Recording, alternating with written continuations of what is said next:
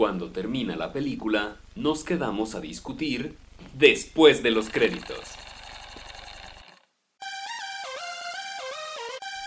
Bueno, pues bienvenido a otro episodio de Después de los créditos. Yo soy Diego y estoy con Germán. ¿Qué pedo, Germán? ¿Qué hongo? ¿Qué pasa? ¿Qué hongo? Porque ¿qué, qué, qué- el queche que viajamos en el tiempo no te da derecho a que uses... ¿Qué hongo, eh? ¿Qué ondul? Pues pues, en, en este podcast no vivimos ni el tiempo y el espacio no existe, recuerda. Claro, sí, no, por eso- Podemos por eso- De esta forma. Por eso estamos saludando a todos nuestros podcast escuchas. Este, ¿cómo, se les, cómo se les dice a los que escuchan el podcast? Posca- Podcasteros, podcasti- podcastinos. podcast livers. Podcastusostus. Eh, les estamos diciendo, claro que sí, que este, muchas gracias por estarnos escuchando hoy. Eh, Sí, sí, su, sí. su lunes, martes, miércoles, lo que sea, ¿no? Probablemente Ajá. eh, acaban de pasar los Oscars. ¿Vieron los Oscars? No, no, ¿Viste, ¿Viste el programa? O sea, ¿viste la emisión tan impresionante? Wow, nunca había visto tanta producción en unos premios de, de los No, no, no, no. El número musical incluía vaginas, chichis, penes, todo. Todo, o sea, de o verdad sea, me quedé estaba- impresionado. sí, o sea, y más en, en horario, el horario que lo pasan y en televisión abierta. Sí, sí, sí. No. Pero yo creo que eso se debe a la película ganadora que fue tuvo tanto impacto en, la industria del porno que de verdad no hay otra forma. Claro, no, es eh, de locos, de locos. Pero a, men- a menos, tal vez no estén escuchando, no nos estén escuchando después de los Oscars, tal vez nos estén escuchando después del Super Bowl. Y qué loco el Super Bowl, ¿no? ¿Quién hubiera Estoy pensado pasmado. que, que- que este equipo ganó? O sea, para empezar, nadie hubiera pensado que hubiera llegado No, a- al No, no. Super Bowl. nadie hubiera pensado que ese equipo existiría hace 5 o 6 años. Y ahora ahí está.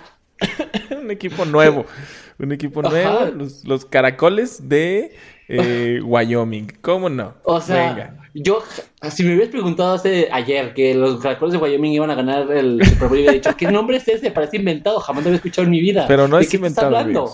No es inventado. Y, y, y, y el medio tiempo, impresionante. O sea, esa artista haciendo de verdad ese show con un niño, ¡ah! no, estoy impactado, Sí, claro. impactadísimo. O sea, es que es este también, a menos que nos estén viendo después de los premios TV y novelas.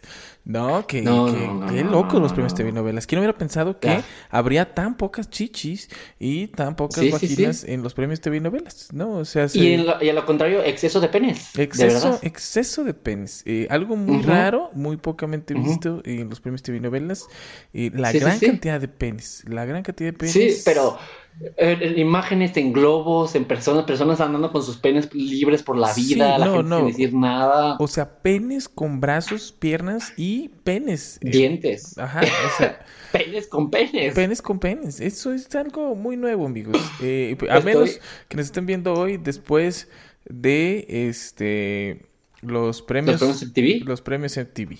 ¿No? ¿Quién hubiera pensado que una vez más Britney Spears se iba a besar con Madonna y Cristina Aguilera y todos estos años después iba a ser mil por ciento menos sexy que la vez original, ¿no? O sea, ahora todos le cambiamos de canal cuando pasó Claro. eso en vez de grabar. Claro, pero es que todo comenzó, todos tuvimos que cambiar de canal en el momento en que la sangre empezó a volar.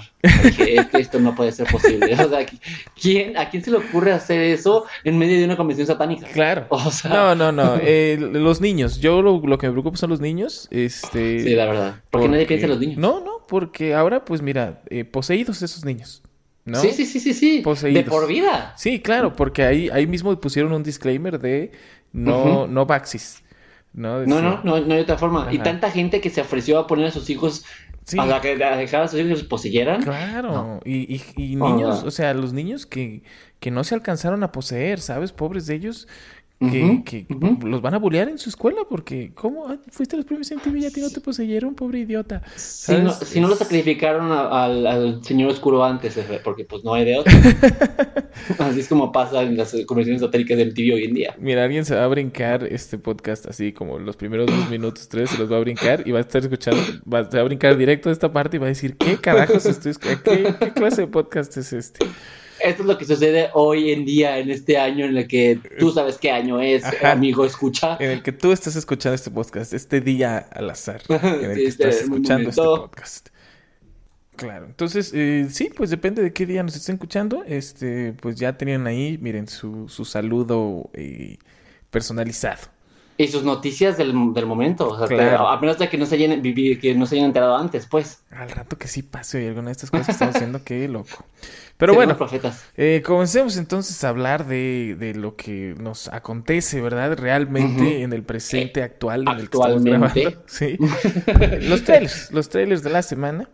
Este, comenzando por eh, el, el de Eddie Murphy. Que bueno, eh, eh, no es el de Eddie Murphy porque, Mm, porque no es su película, ¿no? Ya, ya, eh, tú mismo cuando, cuando estábamos viendo el tráiler, cuando hablábamos del tráiler, Ajá. antes de empezar siquiera a grabar, este, dijiste que no se te antojaba ver el tráiler porque, pues Eddie Murphy no ha hecho gran cosa últimamente, con lo cual estoy completamente de acuerdo. Fácilmente en los últimos cinco años, No, diez. cinco se, se me hace muy poco. Yo creo que lo último bueno que hizo fue... Híjole. No se me ocurre nada bueno que haya sacado últimamente Shrek. Shrek. ¿Sí? Porque estu- luego estuvo sacando babosadas como Pluto Nash y otras cosas así. y ya- o sea, ni siquiera me acuerdo qué fue el último que sacó de tan irrelevante que se volvió. Y creo que Bowfinger fue la última más o menos que sacó ahí. Bowfinger, eh, sí. Y esa fue Pero- en 1999. O sea, hace 20 años. 20 años. Sí, desde entonces tiene El Profesor Chiflado 2, Doctor Dolittle 2, obviamente las de Shrek. Eh, Showtime, una película horrible. Las aventuras de Pluto Nash, horrible. I Spy. Malísima. I Spy, que también es una muy película mala. horrible. Eh, Daddy Daycare, horrible. Eh. La mansión embrujada, horrible. Un asco. Eh, Dreamgirls, que bueno, es actor secundario ahí. Eh, Eh, Norbit, horrible. malísima. Eh, Meet Dave. Ah, esa en la que se mete en un robot gigante porque es una Ah, horrible. Es como Pluto Nash, ¿no? Sí, una cosita así también. Eh, Imagine That, una donde tiene eh, una hija. Eh, tu, tu, horrible No, también. tampoco. Ah, Tower Haste, donde también sale secundario y esa sí ha aguantado Eh, estrés. Está entretenida, pero no es protagonista, entonces no cuenta. ¿no? A Thousand Words, otra película que está horrible. Está tan horrible que tiene 0% en Rotten Tomatoes.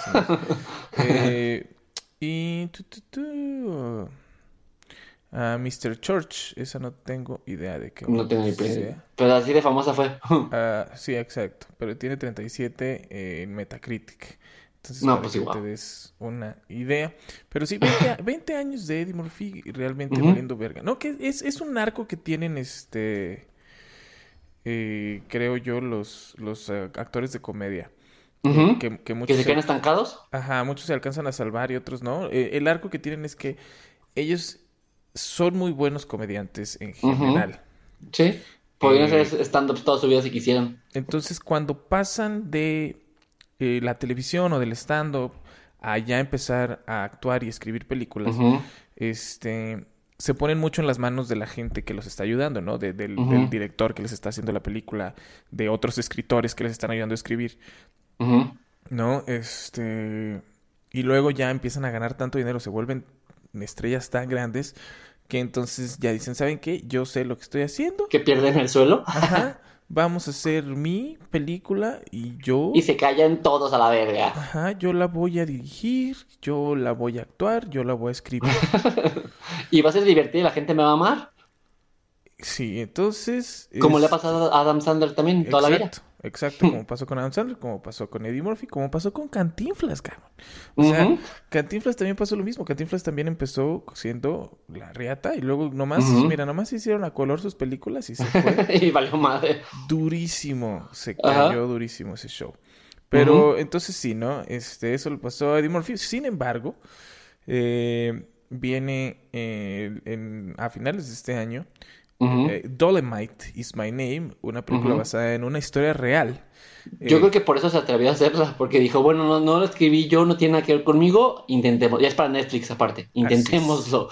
Así es, entonces es, es de un cuate que, que la vida lo rechaza, ¿no? O sea, él quiere ser famoso y todo el mundo lo rechaza y entonces él decide producirse, escribirse y dirigirse su propia Mira, película. como la vida de Eddie Murphy, Exacto.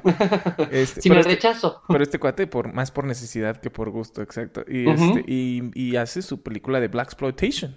Eh, llamada Dolomite, ¿no? Este, y tiene un cast que está Eso es lo que está interesante el cast. de locos. Tienes a Eddie Murphy, tienes a Wesley Snipe, tienes a Keegan Michael Key, tienes a Chris Rock, tienes a Craig. Robinson, tienes a Mike Epps, tienes a T.I. O sea, Yo creo que, o sea, todos los que están saliendo ahí o son amigos de Eddie Murphy o, o los nuevos o los jóvenes son como que no mames, me embarcó Eddie Murphy, tengo que, que trabajar en su película. En película. Claro, Yo pero, sí pero, pero es que no es de él la película. Bueno, no sé si a lo mejor él la esté A lo mejor la produce. Puede que la, que la produzca. ¿no? Que este... Que bueno, mira, eh, esta película la dirige Craig Brewer, eh, conocido por Hustle and Flow.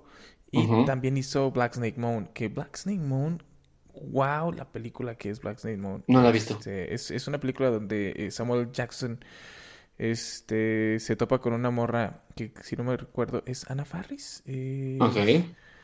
¿Quién es la morra? Mm, La- No, Christina Ricci. Ok. Es Christina Ricci, es, que es así como que drogadicta y se la pasa en la peda y así, y un día acaba como que muerta, o sea, así de, de- de- desmayada pues afuera de la casa de, de Samuel Jackson, y entonces Samuel. Jackson la agarra y la encadena eh, al radiador de su casa.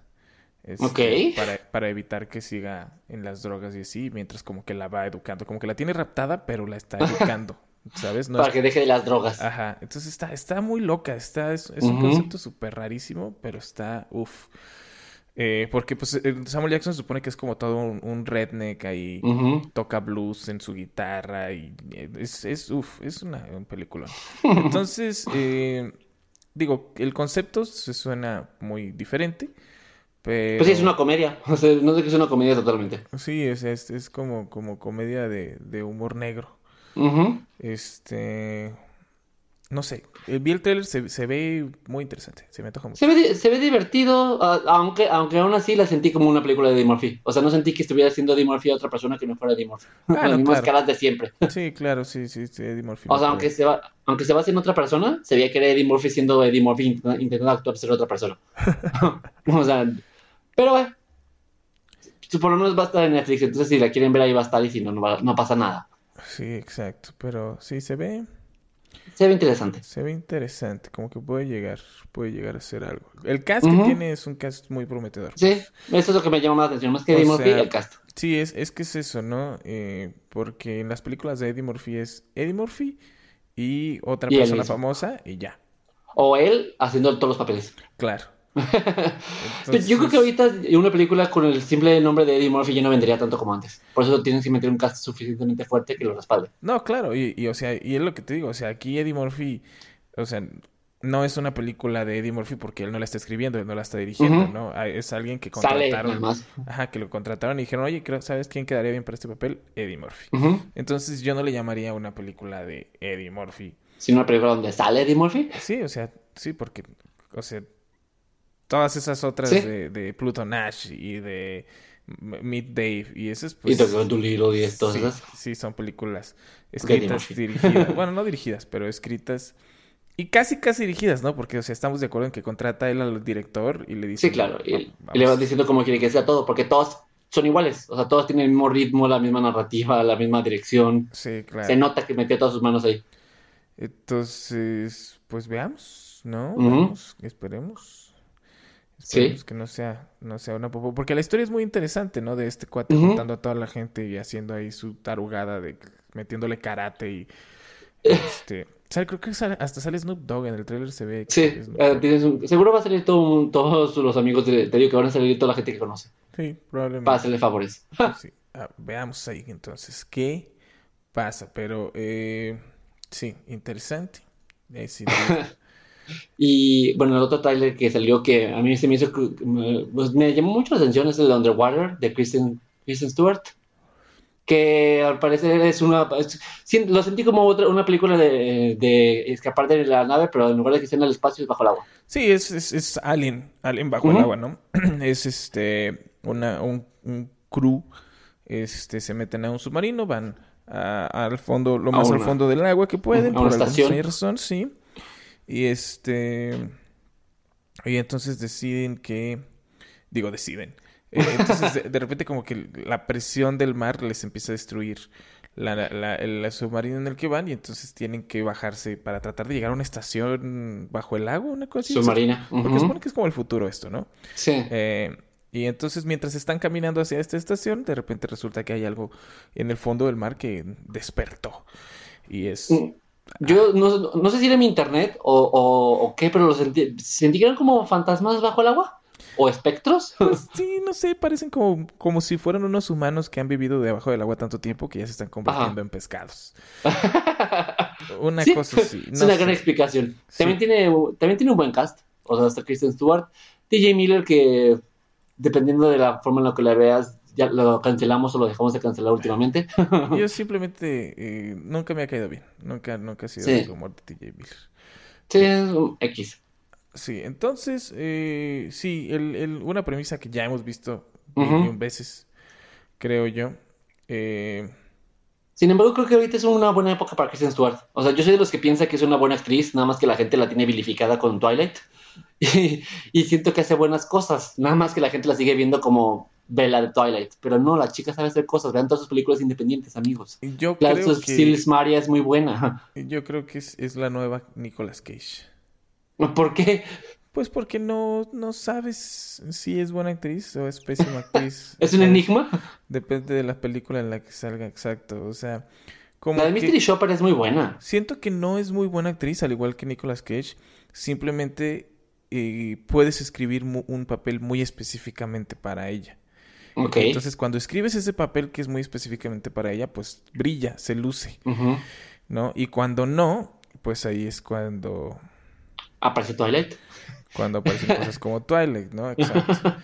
Bueno, pero es que también, a- o sea, antes de Twilight había salido en Panic Room y en la de eh, la y había hecho cosas chidas también. O sea, ella ni siquiera era tan famosa, por eso lo que digo, tiene cosas antes de Twilight y después. Claro, pero, o sea, antes de Twilight era una niña. Con que supiera decir sus Mm. líneas ya era más que suficiente. Ah, bueno, pero en la Panic Room pedí- le pedí un poco de actuación. Eh,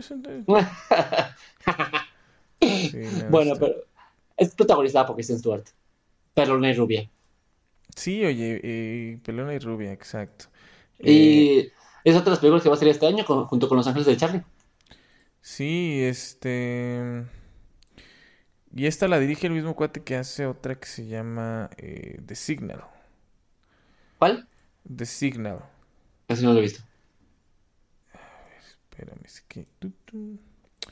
The Signal de, de una estación especial donde... No me acuerdo qué pasa, pero era como, era como de terror.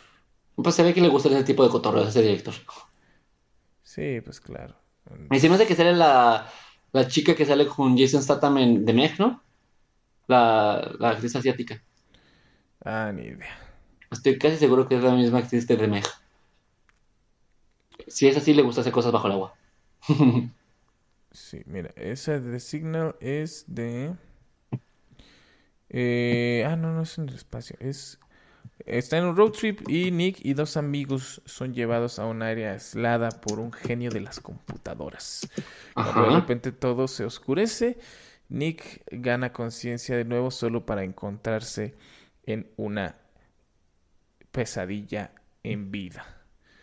Ok. Este, entonces, sí, no, no es que esté en el espacio, es que el vato este que está loco de las computadoras trae como un traje medio de astronauta. Ah, con razón.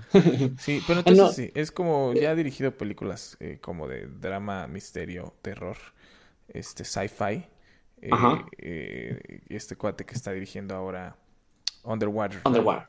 Estoy checando en internet y mi comentario fue un poco racista porque no es la de The Meg, sino de, de ay, ¿cómo se llama? Ah, Iron Fist. Jessica Henwick. Ah, sí. ya, ya, ya. No, Se ve que la viste en alguna parte.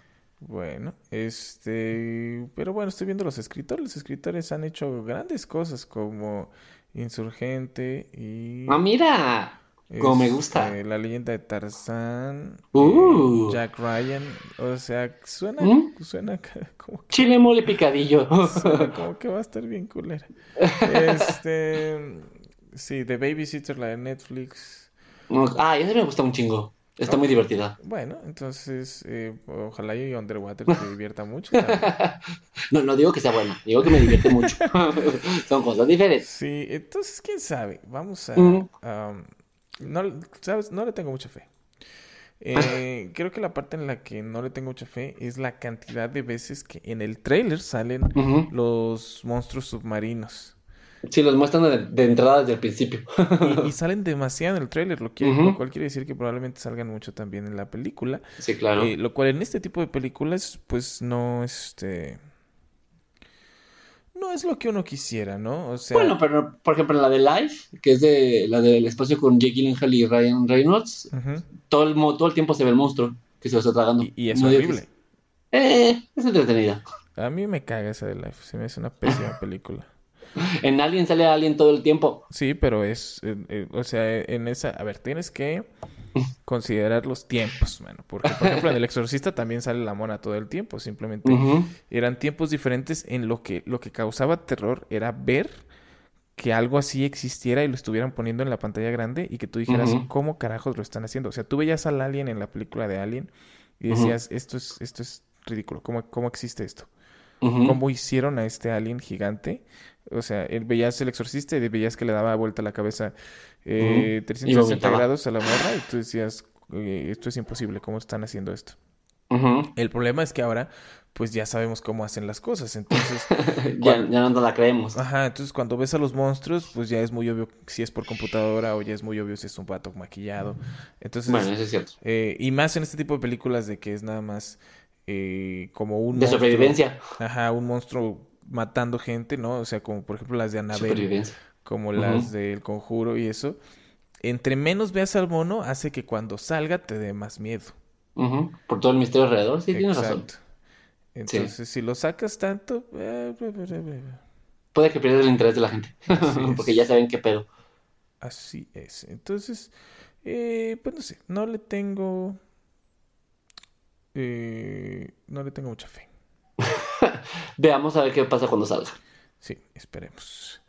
Pero bueno, eh, y el tercer trailer que vimos fue ya, porque no, no salieron muchos trailers en, la- en- No, no, no. que hacer ahí medio, este, Una búsqueda sí, medio escarbarle, y entonces Ajá. encontramos esta película que se llama Satanic Panic. que se ve súper película B. Uf, eh, que se trata de una chava que entrega una pizza en una mansión y resulta que en la mansión estaban haciendo un ritual satánico y ahora se dieron cuenta de que ella es virgen y... Y la quieren este, sacrificar. Sí, la van a sacrificar en cierta cantidad de días. Al señor oscuro. Este, Claro, a, a Satanás. Eh, tiene un cast muy... X. Random. Sí. Pues son puras estrellas secundarias de los 90, ¿no? Sí, pues tienes a Rebeca Romín. Rebecca Romijn Stamos, que ya no es Stamos, se quitó el No, ya es Rebeca. Romín nada más. Este, tenemos a Jerry O'Connell. Eh, y ya. Creo que ya, los demás son desconocidos. Sí, todo- todos los demás son ahí. Ah, Y, y con mucha razón son los que más salen en el tráiler. Es como que, miren, tenemos gente conocida. Háganos caso. sí, este, la dirige la película Chelsea Stardust. Mira que desde ahí. Eh, que no ha hecho mm, nada que yo conozca. Ok. Este, ¿Cómo se llama? Hizo una película que se llama Seeing Green. Ujú. Y lo demás son cortos. Hizo un Ok. corto que se llama Slaper View y otro que se llama Marco Polo, otro que se Ok. llama Waiting, otro que se llama Project Hope. O sea, nada. No ha tiene hecho- nada relevante. No ha Ujú. hecho nada relevante, no. Ujú. Pero pues esperemos. Se- pues mira, más que se vea buena, se ve entretenida. Es como, bueno, pues otra una película más de una chava que están persiguiendo para que le quieran matar. Como decías. Sí, no, como la que estábamos hablando en, en- en Ujú. algunos podcasts atrás de... ¿Cómo, cómo se llamaba esta película? Hide and Seek. Ah, no me acuerdo cómo se llama. La de la chica que están persiguiendo, que se casa y la familia la está persiguiendo. Ajá, que, que su familia Sí. le dice que van, van a jugar a, a las escondidas, pero si la encuentran la van a matar. Solo me acuerdo que se llama Samara Weaving, la actriz. Entonces la película se llama Ready or Not. Ready or Not. Exacto. O en español, Boda Sangrienta. Claro que se llama Boda Sangrienta en español. Por Yes. supuesto. Porque lista o no, no sé, no puede ser porque no llama la atención, pero Boda No. Sangrienta sí. Bueno, obviamente Boda Sangrienta, todo el mundo sabe. Eh, pues sí, eh, ahí veremos en Dudo que salga aquí en, en México, entonces pues estará digi- digitalmente en Amazon o en Netflix pronto.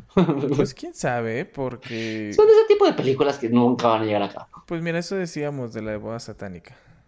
Pero esa se veía un poquito más producida y con gente más conocida. Ay, ¿quién se va, se va a acordar de Jerry O'Connell o de, o de Rebecca, Rebecca Rosmin?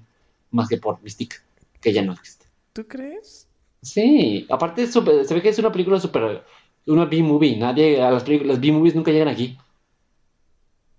Pues esa, esa Guasatinka también se ve súper, súper bien movie. pero tiene más presupuesto. Y esa sí es de una compañía, sí es, una, sí es de una casa productora famosa. Esta no. Se ve que le hicieron un, un- un grupo de amigos que se juntaron y juntaron dinero y la, y la financiaron para hacer su película divertida. Bueno, pues esperemos. Porque sí, Ready sí, or Not es de Fox, de Fox Searchlight. sí, O sea, mínimo. sí, sí sale, eh, me voy a burlar mucho de ti. Hagamos una apuesta si sale. Venga, ¿ya habíamos apostado algo? No habíamos apostado. Ya teníamos una apuesta. sí. Tenemos una apuesta y yo no me acuerdo de qué hicimos. Maldita sea. Sí, hemos hecho una apuesta de películas. Sí, sí, sí, habíamos hecho una apuesta de película. Voy a tener que escuchar los podcasts anteriores para decir, saber cuál pues, Sí, la la, hemos gente, hecho. la gente que los ha escuchado, que está escuchando este, que nos diga y ya. que son ávidos fans y que saben de minuto a minuto lo que decimos en todos los podcasts que tenemos, recuérdenos. Sí, pero bueno. Eh, Entonces, esos son los trailers. pues sí, eh, esos son los trailers que hemos visto. Esos son los trailers de esta semana, amigos. Eh. Esto es lo que pasa cuando grabamos semana con semana, que eh, se nos joden los trailers, se- o sea, no sale nada de... Porque no salen tan buenos. Pero viste la semana pasada que, que teníamos dos semanas sin grabar y miran, chingo de trailers y nada, y, y poco tiempo para cubrirlos. Así es. Eh, pero bueno, comencemos entonces con la... Continuemos. súper esperada Segunda, parte. de eh, este top tan enigmático y lleno de giros. Con el que nos conflictamos desde el número 17. Así es, ¿no? Este top que es eh, películas en las que el personaje principal muere. Si usted no, Muerte definitiva. no quiere spoilers, no, no siga escuchando este podcast. No siga escuchando este podcast, vamos a hablar de muchos spoilers. Y si aún así le valió madres en el podcast pasado y lo escuchó sabiendo que iba a haber spoilers y todavía viene, todavía viene por acá, váyase, largo de aquí. no, queremos spoiler. Eh, le recordamos, les recordamos que la regla eh, para este tipo de películas es que el personaje principal se tiene que morir y que tiene que ser muerte definitiva. Es decir, no, por ejemplo, como en El Día de la Marmota, donde Bill Murray varias veces comete suicidio. O, o Edge of Tomorrow, o Edge Happy, Tomorrow. Happy Dead Day. Ajá, donde el personaje se muere, pero revive y revive y revive. Y tú dices, bueno, pero es que ya se murió durante la película. Sí, se murió, pero pues No, no es importa. definitiva. No, este, entonces, eh, y también que no haya una segunda parte donde curiosamente reviva. ¿no? Como en Rá- Rápidos y Furiosos con Michelle Williams. Como- No, Michelle Rodríguez. Como Michelle Rodríguez en Rápidos y Furiosos, exacto. se, se muere en la 4 y revive en la 6. Entonces, este, ya sabiendo esto, si usted no ha visto, eh, digo, este, es- este era un top 21, eh, en el podcast pasado eh, hablamos de los primeros 10 lugares, o 10, sea, de 21 al 20 11. del 21 al 11 y ahora Ajá. Vamos con este del 10 al primer lugar. Simple Qué nervias. Uf. Estoy, mira, que ay. Este, comienza tú. Eh, bueno, eh, Y primero, ¿cuáles son las películas que nos faltan? las películas que nos faltan, eh, sin ningún orden en particular, está eh, Children of Men, Los Hijos del Hombre, eh, Ujú. Pan's Labyrinth, El Laberinto del Fauno, The Others, Los Otros, The. Departed, Los Infiltrados, Psycho. Psicosis, Sixth. Sense, Sexto Sentido, Logan, Logan. Eh, Gran traducción. Oye, la mejor de todas las que han puesto aquí. Eh, The Shining, El Resplandor. eh, Blair's Witch Project, La Bruja de. Blair. Y Gladiador, Gladiator, Gladiador. Ahí mira, Ujú. para, para no, para, para no pararle a la mamá. Para no quedar. Gladiator, Gladiador. Ahí está. Entonces esas son las 10 que nos quedan.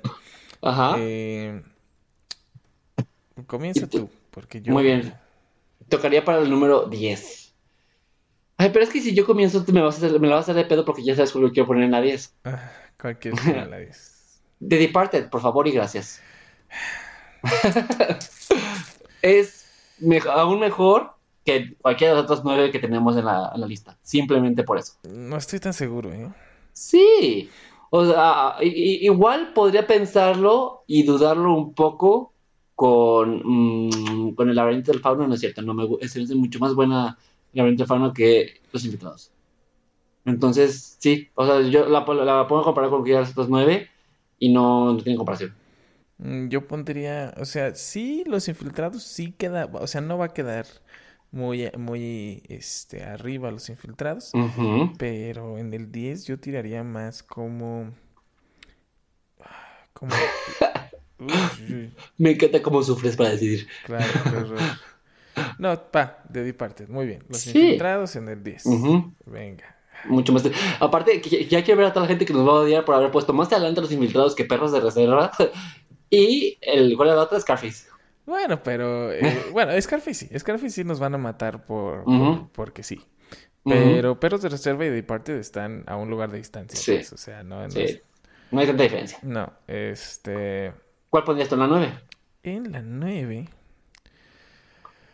ah, yo estoy, y yo creo que me iría con, con, es que, ¿sabes cuál es el problema? Que son películas muy diferentes todas. Sí, no, ninguna, no, tiene, no hay comparación entre una y otra porque son- tienen temáticas y narrativas diferentes. Exacto. Es lo que lo hace interesante. Es lo que me estaba dando cuenta de que por eso nos está... Bueno, creo que la única que se podrían parecer poco son Sexto Sentido y los otros. ¿Son qué? Sexto Sentido y los otros son los que tienen como similitudes. Porque al final de cuentas es lo mismo. O sea, lo- en ambas películas están muertos. Los otros es la fa- familia de Nicole Kidman, en sexto sentido está muerto Bruce Willis. Son fantasmas, personas que no saben que están muertas. Claro. Creo que son las únicas dos que comparten. Sin embargo, eh, creo, para mí es mejor los otros que Sexto Que Sentido. sexto- sí, para mí también, sin pedos. Igual podría ser un sexto sentido en el 9. Yo digo que sí, Sexto Sentido del 9. Sí, tiene un buen twist, está muy interesante, es una gran película. Creo que es, yo, sería, ¿tú lo consideras como la, la película madre de los twists de nuestra época? Eh, yo creo que sí, ¿eh? Y yo creo que este se me hace como no sé qué qué tanto ya llevarían del guion de la de los Ujú. otros. Cuando la- porque salieron con muy poco tiempo de diferencia, ¿no? Sí, la de los otros es de 2001, ¿no? Sí salieron con, con creo que es del 99 sexto sentido, ¿no? Sí, con dos años de diferencia. Entonces, Alejandro Amenábar. no sé, no sé qué tanta diferencia de tiempo haya entre los guiones. Aunque aún así, tampoco, también cuando estaba viendo los otros no me imaginaba ese twist. O sea, no esperaba que fuera a ser también de que, ah, ellos son los otros. Sí, no para nada. Lo que me parece, lo, lo- lo que estaba pensando ahorita es, no, el- el- la de Sexto Sentido tiene una, o sea, es la, es la película madre de los twists, pero también es como una maldición para todas las películas de Shy- Shy- Shyamalan. Después de esa todo el mundo espera un twist y todo el mundo está espera- esperando que vaya a pasar algo fuera de lo, de lo común en sus películas. O sea, está padre, pero ya condena todas sus películas a que la gente siempre va a estar esperando que haya un twist. Y ya no se van a poder sorprender tanto como si no lo supieran. Sí, es este. Sí, es una, una maldición, pero que él mismo se la creó, ¿sabes? O sea, bien Sí, claro. pudo haber hecho su segunda película sin un twist así al final y nadie hubiera dicho nada. Claro. Pero entonces hace la segunda también con un twist y la tercera también con un twist. Entonces dices, ah, bueno, pues este es el director de los twists. Pero luego sacas películas tan malas como la de Will Smith y su hijo que no tienen twist. Y la de la Dama del Agua que tampoco tiene twist. Y es como, ah, Sí, o sea, él solo se, sin twist. se echó la soga al cuello. Ujú. Pero luego saca películas como la de Fragmentado, que tiene un twistazo al final. Y, y otra vez, mira.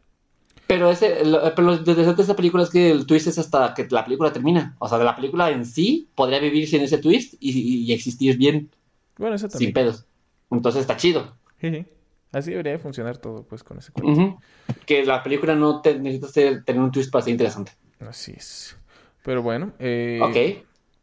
¿En el entonces, número 8? Número, este, sí, tenemos eh, en el número 9 sexto sentido, en el número 8. eh, yo Mm. creo que ahí sí me voy por...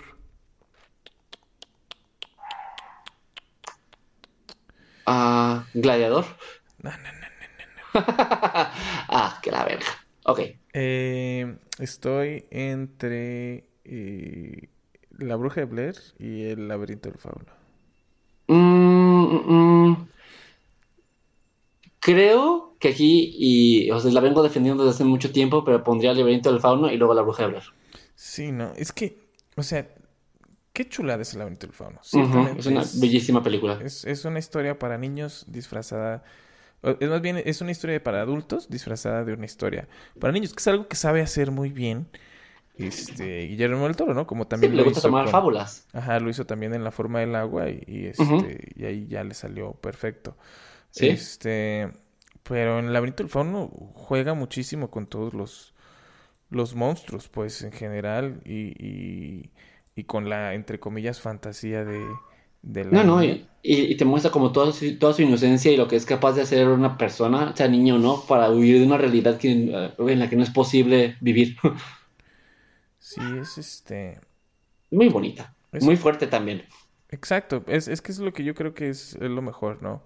Eh, que, Mm. que es algo, o sea, toca un tema muy fuerte, eh, pero le da un toque como fantasioso e infantil. Ajá. Es lo que te digo, que, que es, es también lo mismo que hace con La forma del agua, ¿no? O sea, Y son- que le sale muy bien. Ajá, temas muy adultos, pero con un toque muy fantasioso, muy de, muy de Disney, entre Ajá. comillas. Como que Este, subvierte las, lo- los, tropes, ¿no? Ajá, no, es como, es como, como si le dices a un niño, como explicarle a un niño un tema súper complicado. Dices, ¿cómo lo puedo hacer?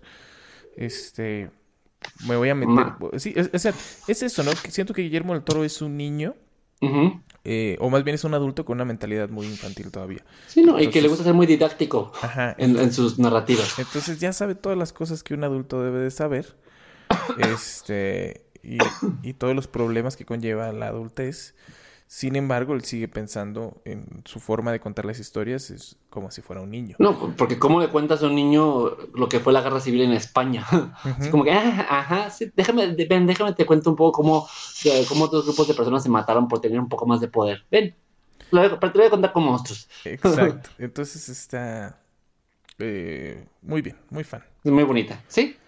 Y La Bruja de Blair abajo, que es lo que platicábamos la vez pasada, que y estoy de acuerdo contigo que es la película que definió, o la que, o sea, no digo que definió generación, pero que nos trajo las películas que se olvidó cómo se llaman otra vez. Las fan footage. Found Fue la madre de las fan footage. Entonces tiene su, su lugar y su, y su historia, y su hito en, el- en la historia del cine.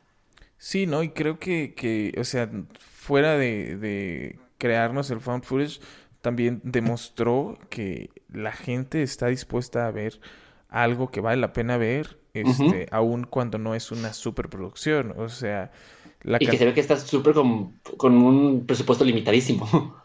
Exacto, o sea, la, la cantidad de dinero que hizo con el poco dinero que invirtieron en ella, eh, o sea, si no fuera por La Bruja de Blair, probablemente tampoco tendríamos actividad paranormal, ¿no? Tampoco tendríamos Claro. Rec, ¿no? No, o sea, le fue, le fue tan bien que por eso siguen sacando secuelas y nuevos universos de La Bruja de Blair que ninguna ha funcionado, pues, pero o sea, hay que seguir ordeñando a la vaca. Sí, exacto. Entonces, eh, es, es una joya, es, es Sí, una es una película. tremenda, tremenda joya. Yo te, la vi cuando, o sea, creo que cuando salió tenía unos 11, 10, 11 años y me acuerdo que me dio muchísimo miedo porque de verdad pensé que era real. O sea, su, su, su, su marketing estuvo súper bien hecho. O sea, es cuando todavía no existía tan, tanto el internet, pero aún así crearon una página web para poder explicar, para decir que es un documental que existía, pegaron carteles en, la, en, la- en diferentes pueblos de Estados Unidos, o sea, hicieron todo lo posible para hacer marketing viral de su época. Sí, creo que, creo que manejaron muy bien eso, ¿no? O sea, mucha gente, yo creo que ahorita todavía debe existir mucha gente que piensa de verdad que, Que fue real. que eso existió. Sí, claro. Y, y más porque los actores no han vuelto a salir nada más. Cierto. Sí, bueno, Sí. porque, porque no eran realmente actores, ¿no? O sea, según yo tengo entendido, este, muchas de las escenas sí eran reales porque el crew de la producción de la película iban y los asustaban a los cuates. Sí. Este, les hacían ruidas en la noche y cosas así. Entonces Y les hay- pedían que estuvieran grabando todo, todo el tiempo, ¿no? Ajá, entonces hay videos que agarraron que entre comillas sí son reales porque sí es la gente realmente asustada porque piensan que se van a morir, pero no son reales porque pues piensan que se van a morir porque los de la productora los este los asustaban, ¿verdad? Ajá. Eso, eso pero le da más, más realidad a la película. Pero sí es, es una maldita joya, como, como te decía el- la vez pasada, ¿no? También, este, que es lo que es gracias a que no tenían presupuesto para hacer la bruja, no, no les salía como ellos querían, no les salió como ellos querían que se viera, y entonces dijeron, bueno, vamos a tener que cambiar el final para que no se vea la bruja, Y al cambiar el final hicieron el- el- la obra maestra, que es el final de La Bruja de Blair, uno de los mejores finales que existen en Claro. la historia de las películas de terror, creo yo. Y que explica perfectamente la existencia de la bruja sin necesidad de mostrarla. Exacto, ¿no? Es, es todo, es todo lo que Ajá. necesitas. Te trauma durísimo ese este final. Te Ujú. deja eh, boquiabierto, te deja Sí. con, con- con la piel chinita y, y se acaba. Ahí se acaba. Ni siquiera te enseñan que lo maten Ajá. ni nada. Nada más al enseñarte que el cuate está volteándose a la esquina, este, dices, ya vale verga. ¿Sí? Y, y, te- y no sabes qué le pasa a la, a la chava, si la- realmente la mataron o nada más la golpearon. Sí, pero dices, bueno, si, Porque se cae la cámara. si pusieron a este cuate ahí, ya, Sí, claro. ¿no? Porque ya, ya los atrapó a los dos. Ajá, porque ¿qué, qué dicen? Los pone en la esquina mientras los castiga en la esquina mientras va y mata a todos sus amigos y luego ya- Ujú. entonces la chava llega, ve que el vato lo pusieron en la esquina, dice, "Ya valió verga", se cae la Empieza a cámara. gritar su nombre. Ajá. Se cae la cámara, se pone en negro, créditos y tú shock, shock total. Sí. Este, una chulada, una chulada, la bruja de Blair. Eh, yo digo que mejor la movamos del lugar, la pongamos. no, está bien. Ya, pues está bien. Ahí está bien. Está bien. Este, ¿En el 6 o 7? En el 7. Ok. En el 7. eh, Ay, Dios, qué difícil. Para el 6, yo pondría, no sé tú qué pienses, pero es que voy a decir Children of Men, pero igual me mientas la madre. No, sí estaba pensando Children of Men o ya Logan, fíjate, una de esas dos. Yo pondría primero Logan y luego Children of Men. Venga, te la voy a, te la voy a regalar porque mira, sé que estás así aprovechando la oferta así en chingo. ¿Sabes? Una por otra, Sí, una por otra. claro. Sí, sí, sí.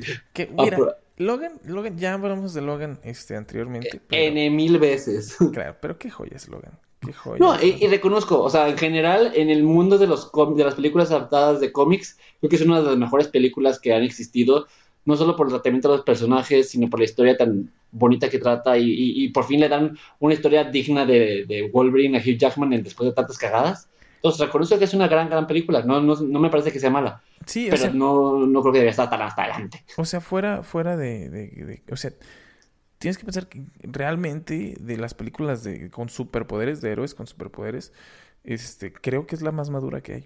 Sí, pues es que es la única que se toma en serio a los personajes. Creo que es la única que cree en los personajes y en sus historias. Las demás no, nada más son como de, eh, Sí, vamos a sea, ganar dinero de esto. o sea, Y esa es la única que se ve como de, no, o sea, sí vamos a ganar dinero, pero lo vamos a estar con cuidado porque nos interesa su historia, contarla. Claro, o sea, todo, todo el drama por el que el personaje de Logan tiene que pasar eh, de, de- de ser el único sobreviviente junto con el profesor Xavier, pero de ver que el profesor Xavier está ya mal. ¿sabes? Este, que ya está como, como senil, pues, mal pedo.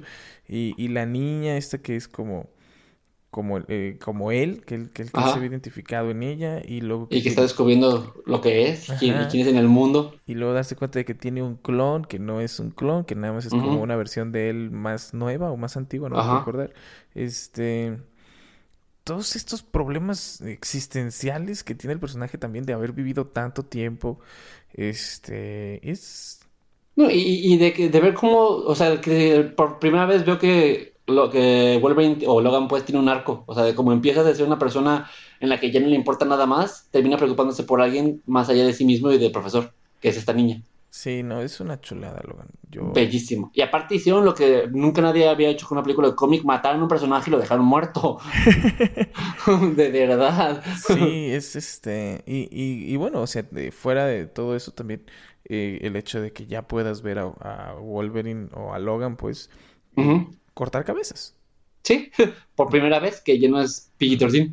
Sí, o sea, que es algo muy interesante también del personaje, ¿no? Que es un personaje que tiene garras por manos, casi, casi, ¿no? Entonces, Sí, obviamente va a cortar muchas cabezas. claro. Obviamente va a destruir muchas cosas sin Va a destripar gente. ¿no? Sí, o sea, se va a emputar y entonces va a usar sus garras y luego se va a arrepentir, se le va a pasar el coraje y ya va a haber hecho un desvergue, ¿no? Este, es, es, Y es interesante ver cómo la niña se da cuenta también de eso. O sea, de que tiene garras por manos y que tiene un poder increíble en las manos y lo que es capaz de, el dolor que es capaz de infligir en otras personas sin darse cuenta. Así es. Entonces, eh, Una sí, gran película. chulada, chulada de película. Pero sí, o sea, bueno, si la pones a competir ya contra grandes este, películas de la historia, como, como Psicosis o El Resplandor o Gladiador, pues bueno, sí se queda un Llegó muy lejos, a mi parecer. O sea, tiene buen lugar. Sí, sí, súper buen lugar. Eh, yo, Y luego Children of Men. ¿sabes qué? Yo creo que pongo a los otros antes que Children of Men. Sí, no sé. Sí. Bueno, creo que sí tienes razón. Cre- Creo que, o sea, te- te- tengo un lugar muy especial en mi corazón por los otros, por ser una de mis películas. Ah, pa- pa- mí, ah, ah, por lo menos en mi experiencia, es una de las películas que me hizo interesarme más por el cine sobrenatural y, y de enamorarme de Nicole Kidman aparte como actriz. No, sí, Qué ¿cómo- gran papelazo se ha ¿Cómo hecho en se esa película. rifa? Sí, se rifa durísimo Nicole Kidman. En especial en la, en la última escena en la que le cae el Ujú. 20 completamente de todo lo que hizo. Este... eh, es, sí, te vende toda la película. O sea, si no fuera, Claro. si no fuera por la actuación de Nicole Kidman en, en la última escena, eh, o más bien en- no es, no es la última última, pero en la escena El en la que- twist. ajá, no te la crees. Exactamente, el twist funciona porque Nicole Kidman hace que te la creas. Y, y, y se vende toda una actuación. Creo que hasta la nominaron a un Oscar por esa película, siento. Creo, creo que sí. Nunca, no ganó, pues, pero tiene, o sea, es capaz de transmitir tantas emociones, el miedo, el pánico, el susto y luego el aceptarlo, en tan solo una, una escena que dices, ah, esta mujer es una gran, gran actriz. Sí, es, es este. Y, y está, o sea, la película en general está muy bien escrita porque, bueno, o sea, por ejemplo, si te pones a, a checar este sexto sentido, ¿no? Tiene, tiene este gran twist, el, el twist de los twists eh, este, de, de la época moderna, el, el twist al estilo Hitchcock. Eh, Pero creo que la diferencia es que sexto sentido, te, te- si la vuelves a ver, te telegrafía el twist desde el principio y los otros no. Los No. otros no, no te va diciendo nada desde, ningún momento hasta el final. estuvo nominada para un Globo de Oro. Ah, ya, con eso. Está Nicole Kidman. Este, no, pero tiene muchos hoyos en la trama. ¿sabes? Como el hecho de que eh, muchas cosas que hace Bruce Willis se supone que para que sucedieran tuvo que haber interactuado con otras personas, Claro.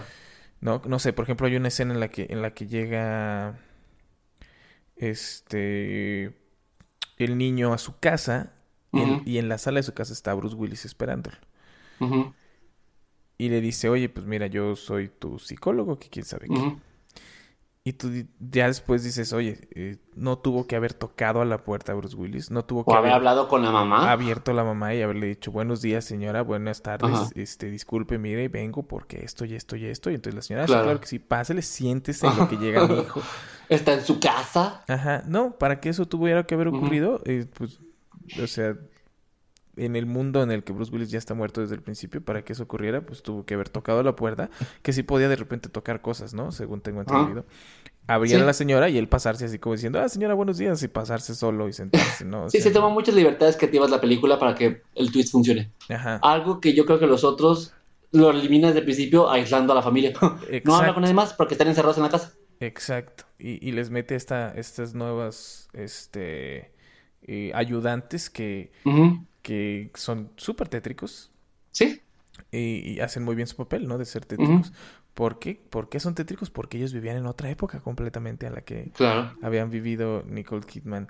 No, Y sus que- hijos. Sí, y también este, te, te- te meten a este, eh, o más bien te presentan este cotorreo de las fotos, donde les tomaban fotos ya que estaban muertos para que pareciera que estuvieran vivos, que también es... eh, creo que eso es lo que hace muy bien los otros, ¿sabes? Este, que toda la película te está causando un terror muy Sí. psicológico, ¿no? Y, y- y es infligido por toda la psicosis y el paranoia de Nicole Kidman. Ajá, sí, o sea, pero todo es un terror muy psicológico, porque no estás viendo realmente nada, no estás viendo fantasmas, No. no, estás viendo... eh, en toda la película creo que los únicos fantasmas que ves es cuando la niña queda poseída por la, por la medium, que después te das cuenta Ajá. que es una medium, Sí. eh, cuando el niño y la niña están platicando en la noche y de repente nada más se ve una sombra de un niño que sale de la ventana hacia la cama, este... Y, ta- y- y, ah, bueno, hay uno de los jumpscares que todavía me acuerdo que me asustó muchísimo cuando está en el ático y se ve una cara de fondo y un trono y es un cuadro que se, que se ilumina nada más. Claro, pero eso, es, o sea, es- eso no es un fantasma. No, no, no. Nada más Sí, es es como que para, te digo. Entonces, para asustarte. La- los únicos fantasmas, entre comillas, que salen son esos dos. Son el niño corriendo y este... Y la medium, que eres fantasma. Ajá, son las únicas dos escenas donde hay fantasmas en toda la Sí, película. es más, terror, es más terror psicológico. Irte metiendo el miedo, irte metiendo el miedo, ¿no? Porque en sexto sentido también sí salen dos, tres fantasmas. Entonces, Sí. Y una, una niña que vomita. ajá, la niña que vomita, la mamá que está toda golpeada, este, otros morros, un colgado, una vez que está en la escuela y se ve un, un cuate colgado a- en la mitad del, pasillo. Este, sí, entonces creo que está mejo- mucho mejor armada los otros que Tiene más Sexto coherencia Sentido. aparte. Ajá, creo que el problema de los otros fue que llegó eh, con mal timing, ¿no? Llegó muy, muy, muy cerca de sexto sentido. Este, Sí. eh, si hubiera salido primero los otros, este, que bueno, es lo que te digo, que no sé. No sé a qué altura de producción estaría los otros para cuando salió sexto sentido, no, no sé. A lo mejor ya estaba el guion hecho y estaban empezando apenas a grabarla. Sí, o a lo mejor no, a lo mejor sí el cuate dijo, ah, mira, se puede jugar con esto de que estén muertos desde el principio, tengo una muy buena idea de hacer lo mismo. sí, porque creo que después de eso Amenábar ya no ha sacado tantas cosas interesantes. No, pero también sacó Abre los Ojos, mira, ya con eso es más, Ah, bueno, abre los ojos es muy buena, ciertamente. es más de lo que necesitamos Sí. en la vida. Entonces, Eh, los otros me parece bien, y luego Children of Men. Luego Children of Men, que como mencionábamos la vez pasada, es, es un viaje. Un peliculón. Sí, sí, sí. Es un viaje. Y ¿te diste cuenta que tenemos a, a- a dos mexicanos aquí, a Guillermo del Toro y Alfonso Cuarón? Muy bien, equipo. Claro, claro que sí. Sí, sí. Ay, Amenábar, pero es español, ese no cuenta. Se llaman, a ver, es, es español. Sí, este. Y después, Children of Men, qué joya es. Children of Men. Eh, después. Después, eh, creo que yo me voy con El Resplandor. antes que Gladiador, Sí.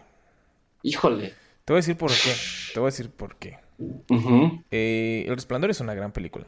Es una 100%. gran película, sí, sí, sí. 100%. Sin embargo, eh, yo creo fervientemente que si eh, se hubieran apegado al libro, hubieran hecho una mejor película.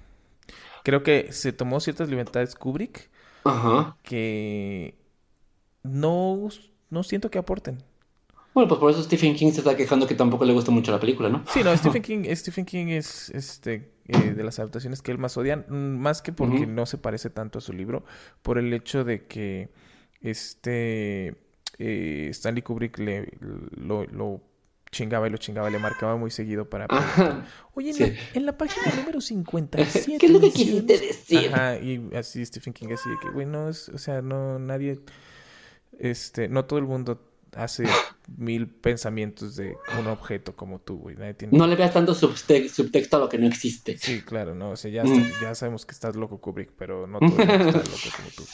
Entonces, tiene cosas muy chidas, ¿no? Como, como la Ujú. escena en la que se abre el elevador y, y sale... Sale la sangre. Ajá, la, la O la escena- de las gemelas agarradas de la mano. Claro. Y, o sea, el, el niño en bicicleta, el, triciclo dando vueltas por, el, por todo el hotel. Sí, el, La escena icónica de la puerta con, la, con el hacha. el cotorreo de Red Room, El Here is Johnny, el All Play and No Games Make Jack a Dull Boy, este, la escena del cuarto... Uy, uy, uy, cuarto 143, 100... ¿Cómo se llama? Hasta hay una película este, con, con este Samuel Jackson y, y este... ay, ay, ay, ¿cómo se llama? Jim Carrey, no. No, no, no. Edward Norton creo que es. No, no es Edward Norton, es John Cusack. Ah, sí. Justo estoy pensando en él, pero no sé cómo se llama. ¿Cómo se llama? Ah, Mm. Ah, Room. eh, Bueno, cuarto 1408. 1408. 1408 es Ujú. como el... el, el... Ah, ¿Sí es 1408? Sí. Este... Sí, ya ves que en la película del Resplandor este también se mete al, al cuarto 1408. Ujú. Eh... Sí es la película, sí es el cuarto Sí, 1408. Sí, es del 2007 con Samuel L. Jackson. No, pero no me acuerdo si el cuarto en la de... Ah. En la del resplandor. Ah, no, es 237. Unos números de diferencia. La edad. Este... Pero según yo tengo entendido... Bueno, ya, me, me, me estoy dando demasiado. Ajá. Este, te iba a decir, lo que pasa es que es, es un, es un número que Stephen King usa mucho en sus libros, pero eh, da igual. El punto es que en esta en- eh, es una un escenón en la película cuando le dicen que no entre a ese cuarto y entra a ese cuarto. Este, bueno, en el libro le dicen que no entre a ese cuarto, creo que en la película nada más va pasando por el cuarto y está medio abierta la puerta. Ajá. Este eh, es un escenón que es cuando empiezan a pasar las cosas más locochones, ¿no? ¿De la cuando, película? cuando entra al baño y hay una chava buenísima bañándose en una bañera y cuando se están besando el, ella y Jack Nicholson, de repente la ven el espejo y es una ruca toda ahí pegajosa, toda llena de verde y de moho. Este, tiene, tiene muy buenas escenas. eh, Sí, sí, es, es una gran, gran película. Pero por eso te digo, o sea, si la, no sé si la pondría. eh, Estamos peleando por el lugar 3, ¿verdad? Ajá. Ok, ese es el lugar 3. Es que. Ah, o sea, sí. Sí se me hace que, que El Resplandor es una. Es, es- digo que. Sí, El Resplandor es una buena película, pero creo que está mucho antes que Gladiador. O sea, Gladiador se me hace una increíble película, una gran película muy divertida, muy interesante, muy extraña. Pero creo que es mucho más icónico El Resplandor que Gladiador en cuanto a narrativa y en cuanto a impacto y en cuanto a historia. Y no solo porque la- el Resplandor es, es una adaptación de un libro de Stephen King, sino cinematográfi- cinematográficamente es mucho más bonita y mejor hecha. Yo po- pondría primero a Gladiador y luego El Resplandor. Es que, ¿sabes? O sea, sí, sí, Aparte es mucho mejor la actuación de Jack Nicholson que la de Russell Crowe. Pero es que y- y creo que estamos dejando de lado el, el mérito increíble que tiene Gladiador. Este, porque es eso, Gladiador es una película que no merecía para nada estar tan buena como está. ¿Por qué? Porque es, es como una película de acción que de repente alguien dijo, a ver, a ver, a ver, a ver, a ver. Sí están muy chidas todas sus escenas de acción y sí están muy buenos todos sus garrotazos y sí están muy buenos todas sus escenas de la guerra y todo eso. Ujú. Pero y luego, ¿y, y, y mis monos qué? O sea, y, ¿Y el drama? ¿Y mi drama qué pedo? Y la banda, pues, pues es una película, es Russell Crowe, güey, o sea, lo estamos Y aquí. Joaquín Phoenix. Hay un tigre hecho por computadora, a nadie le importa porque es 1900, digo, es 2000, es el 2000, o sea, no hay Ajá. tigres hechos por computadora, güey. Vamos a hacer Estamos primer- revolucionando. vamos a hacer nuestro primer tigre por computadora y la gente se va a cagar, güey. Entonces no Ajá. necesitamos, ¿no? Y este y entonces se la toman en serio.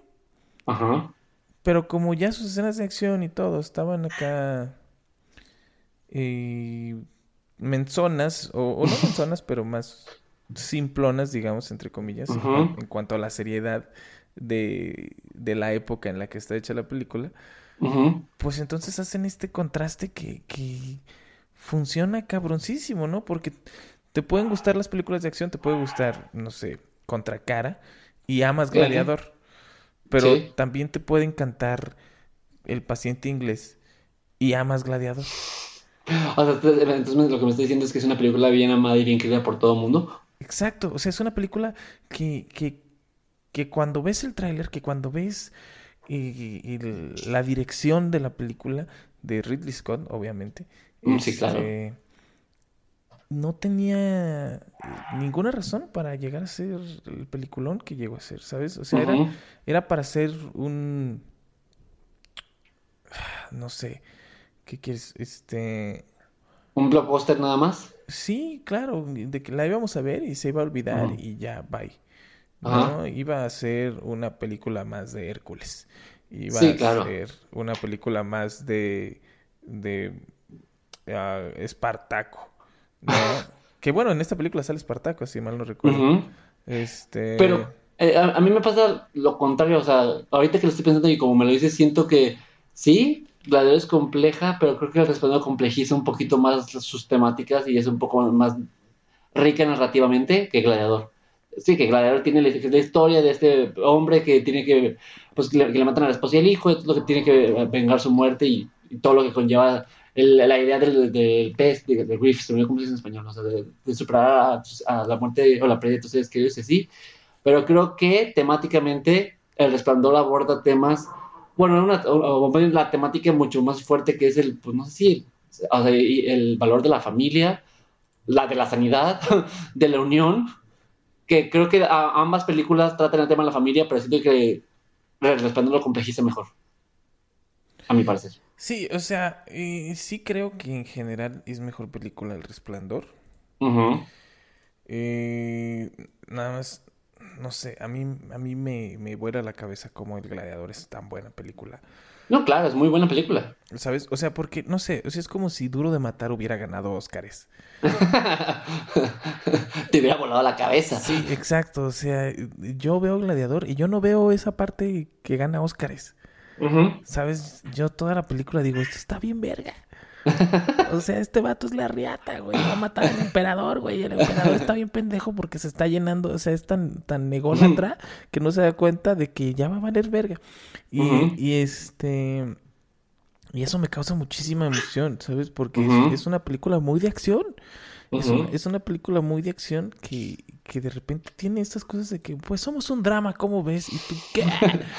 este... Somos una y un drama también. Ajá, entonces pero aún así no complejiza tanto como Resplandor.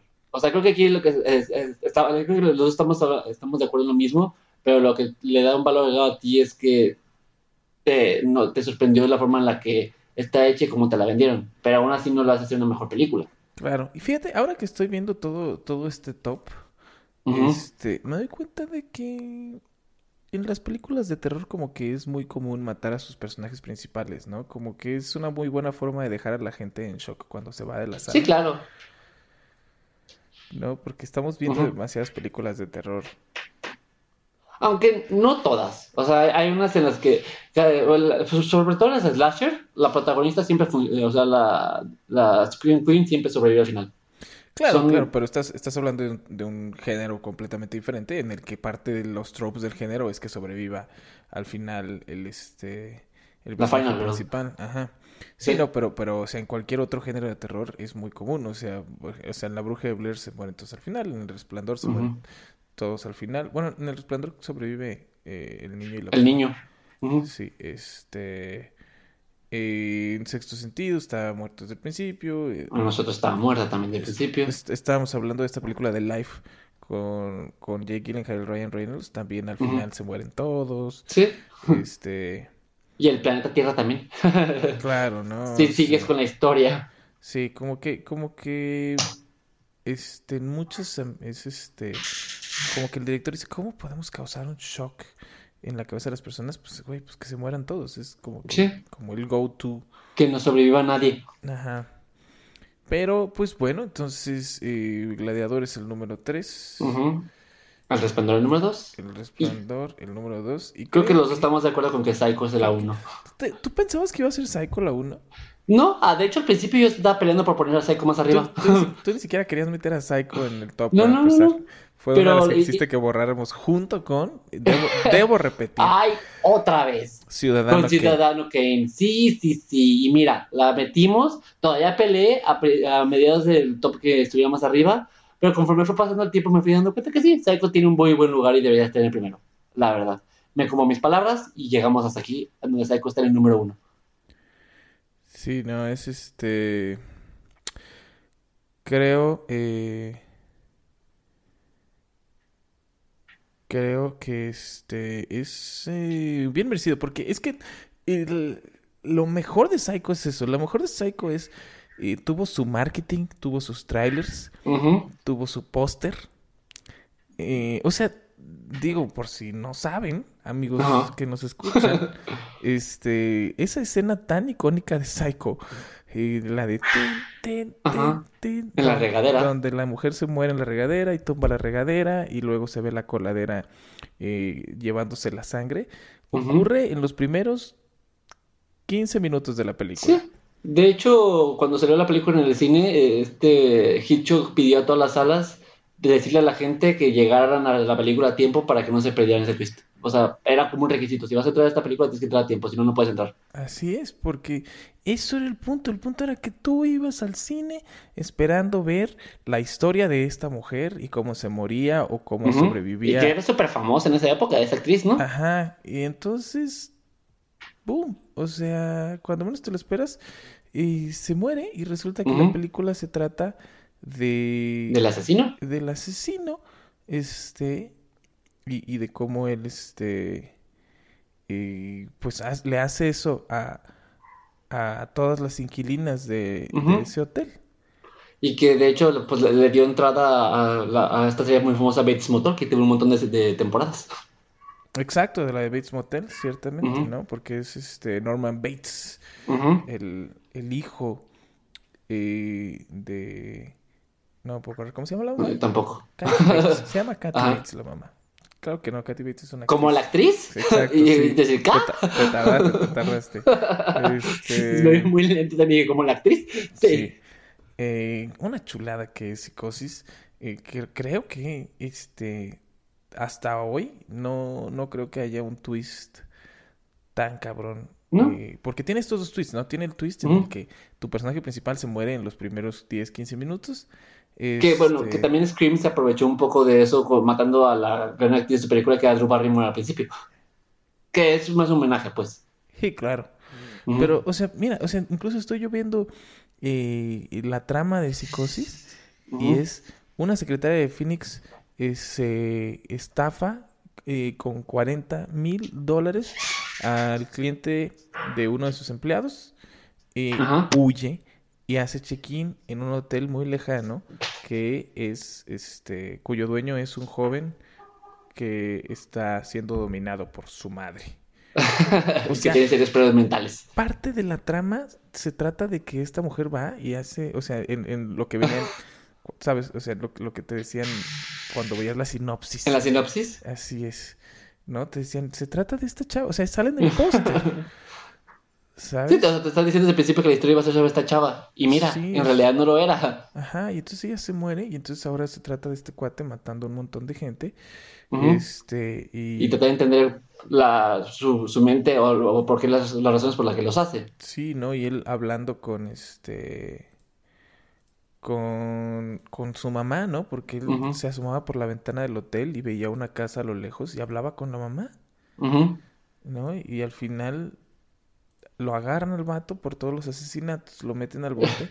Y la última escena de la película es el cuate su en el, en el bote, este, sentado eh, tras las rejas, la cámara se va alejando poco a poco, el vato viendo fijamente a la cámara de la manera más psicótica del mundo, la manera más Ujú. incómoda del mundo, en eso cae un rayo, y cuando cae el rayo parpadea eh, la, la- la toma, obviamente, y en uno de esos flasheos la cara de él se transforma en la de la mamá. Ajá. Y entonces ahí, justo antes de que se acabe la película, te das cuenta de que él era la mamá. Sí. De que cuando, cuando salía la mamá, era él disfrazado de la mamá. Porque la mamá ya estaba muerta también. Sí. Sí, sí. Entonces, qué joya. Es, qué eh, joya y, es y Psicosis. fun fact, la, la actriz que hace al papel de la que matan al principio es mamá de Jamie Lee Curtis. No mames. Sí. Y, y Jamie Lee Curtis pues hizo pues, sus películas de Halloween. Entonces es madre e hija. ¿Qué tal? Janet Lee. ¿Qué tal? ¿No es Vera Miles? Mm, ¿Eh? No, no, es Janet Lee. Ah, Janet Leigh. Ujú. Cierto, la de la escena. tu, tu, tu. Sí, claro que sí es Janet Leigh. Sí, Vera Miles es otra de las. Y qué loco, qué. Es una gran película y, y ahora sí me tomo mis palabras, una gran película para estar en el primer lugar de top. Sí, lo, sí se lo merece. Sí, 100%. Creo que, creo que lo vale 100%. Totalmente. Y sí, pues muy buena. Sí. Qué joya de psicosis, amigos. ¿Cómo es posible, no? Que después de todo este tiempo toda- todavía...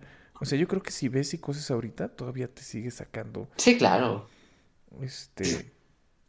Y, y, y la sigues viendo y sigues encontrando cosas que no habías visto antes. O sea, por toda la forma en la que la película está, está hecha, la forma en la que el, el actor que hace Norman Bates retrata el personaje, o sea, hay detalles suel- sueltos por aquí y por allá que, te, que me siguen impresionando todavía. Sí, qué joya. Qué joya. Gran película. Sí. Entonces, ¿cómo termina nuestro top? Eh, nuestro top termina de la siguiente manera, señores y señores, desde el 21, vámonos. Ujú. 21, Titanic. 20, 300. 19, Dancer in the Dark. 18 Cloverfield, 17 Braveheart, 16 American Beauty, 15 Leon, 14 Mulan Bush, 13 Scarface, 12 Donnie Darko, 11 Perros de Reserva, 10 eh, Los Infiltrados, 9 Sexto Sentido, 8 El Laberinto del Fauno, 7 La Bruja de Blair, 6 Logan, 5 Los Otros, 4 Los Hijos del Hombre, 3 Gladiador, 2 El Resplandor y 1 Psicosis. Y fíjate que ahorita que escucho el top por completo, creo que es, es si la gente necesita como un día ver como películas esenciales del cine en general, este puede ser un buen top para, para comenzar.